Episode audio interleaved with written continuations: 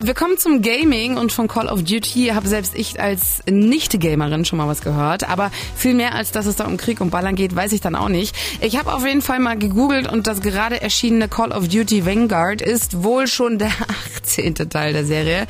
Aber mein Kollege Alex weiß zum Glück noch etwas mehr, denn er hat Vanguard für euch durchgezockt. Hallöchen Alex. Hallo. Ich weiß, die Frage haben wir hier öfter, aber bei 18 Teilen muss ich sie auf jeden Fall stellen. Kann ich da einfach einfach so einsteigen oder muss ich voll im Call of Duty Game drin sein? Nee, nee, nee, auf gar keinen Fall. Bis auf die Teile, die eine 2, 3 oder auch 4 im Namen haben, sind die Call of Duties unabhängig voneinander und erzählen ihre eigene Story. Mhm. Also im Singleplayer, beim Multiplayer, der für viele sogar der Fokus ist, spielt das sowieso gar keine Rolle. Ich mhm. selber habe jetzt auch ewig kein COD mehr gespielt, aber war trotzdem direkt drin. Alles klar. Also ich höre schon, Multiplayer spielt auch eine große Rolle, aber lass trotzdem gerade mal bei der Story bleiben. Worum geht's denn? Das Game spielt ganz am Ende vom Zweiten Weltkrieg 1945 in Hamburg und Berlin. Mhm. Da infiltriert eine kleine Gruppe von Alliierten, die von überall auf der Welt kommen, eine Militärstation der Deutschen, um mehr über das geheimnisvolle Projekt Phoenix herauszufinden. Leider schlägt die Operation fehl und die Gruppe wird vom Nazi-Oberst Friesinger gefangen genommen. Eine Russin. Bretonculus. Australien und auch du. Darf der Neger etwa auch Befehle geben? Und ihr befolgt sie dann? Du weißt, wie es ist, von einem Schwarzen Befehle entgegenzunehmen. Er hat Sinn für Humor. Sie werden dann erstmal in eine Zelle gesteckt und müssen sich natürlich Gedanken machen, wie sie da wieder fliehen können.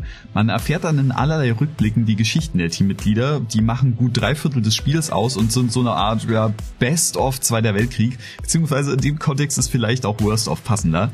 Was ich damit aber meine ist, dass es zum Beispiel eine Rückblende gibt, die zeigt, wie der Anführer der Gruppe Arthur als britischer Fallschirmjäger in der Normandie landet und dort Nazi-Bunker ausräuchert. Es geht aber auch in den Pazifik, nach Afrika und auch nach Russland, wo die Scharfschützin Polina in Stalin Stalingrad ihre Heimat vor den Nazis verteidigt. Papascha, wo ist meine... All die Jahre, die ich schießen gelernt habe. Und sonst... Ich sitze in Sanitätszelt fest. Pastor, Pastor. Brenne nicht so aufs Kämpfen. Ruhm ist völlig wertlos, wenn du tot bist. Aber dieser Kampf ist wichtig. Das Ganze ist aber weniger ein Historien- oder Kriegsdrama als vielmehr Hollywood-Action zum Mitspielen. Ah, okay. Aber das, was ich da gerade gehört habe, klang schon ganz schön ernst, oder? Auf jeden Fall, aber am Ende bleibt es dann doch sehr oberflächlich, was ich aber gar nicht mal so schlimm finde. Die Call of Duty-Reihe ist ein bisschen verschrien als Action-Achterbahn ohne viel Tiefe. Auch nicht ganz so unrecht, das Spiel ist eine ziemliche Schießbude, alles ist ziemlich linear und kompakt. Mochte zwar, dass sie auch ein paar ruhigere Momente einstreuen, aber der Großteil ist dann doch eher brachiale Action. Damit erkauft sich das Spiel aber, dass es sich wahnsinnig beeindruckend und atmosphärisch inszenieren kann. So ein mittendrin Gefühl wie in der Szene hier ist nämlich schon echt verdammt cool. Angriff!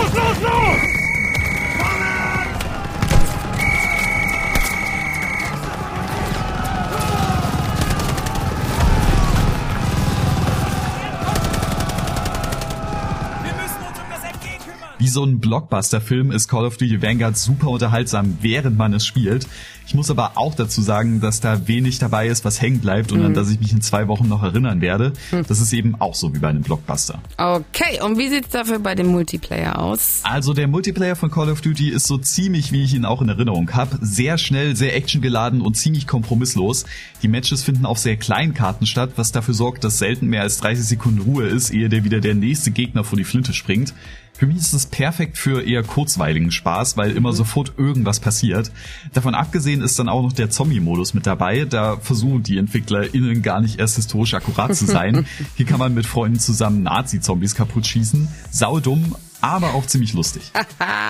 also gibt's eine Empfehlung von dir? Schon, also wenn man weiß, worauf man sich einlässt. Mhm. Call of Duty ist so ein bisschen für mich wie Videospiel Fast Food. Es ist schnell, lecker okay. und manchmal brauche ich es auch einfach. aber lange im Kopf bleibt's dann nicht wirklich. Muss es ja aber auch nicht, denn nächstes Jahr kommt dann auch schon wieder der nächste Teil. Also, wenn ihr Bock auf kompromissloses Geballer habt, Call of Duty Vanguard gibt's auf PC und ein Konsolen außer der Switch für 60 bis 80 Euro. Vielen Dank, Alex.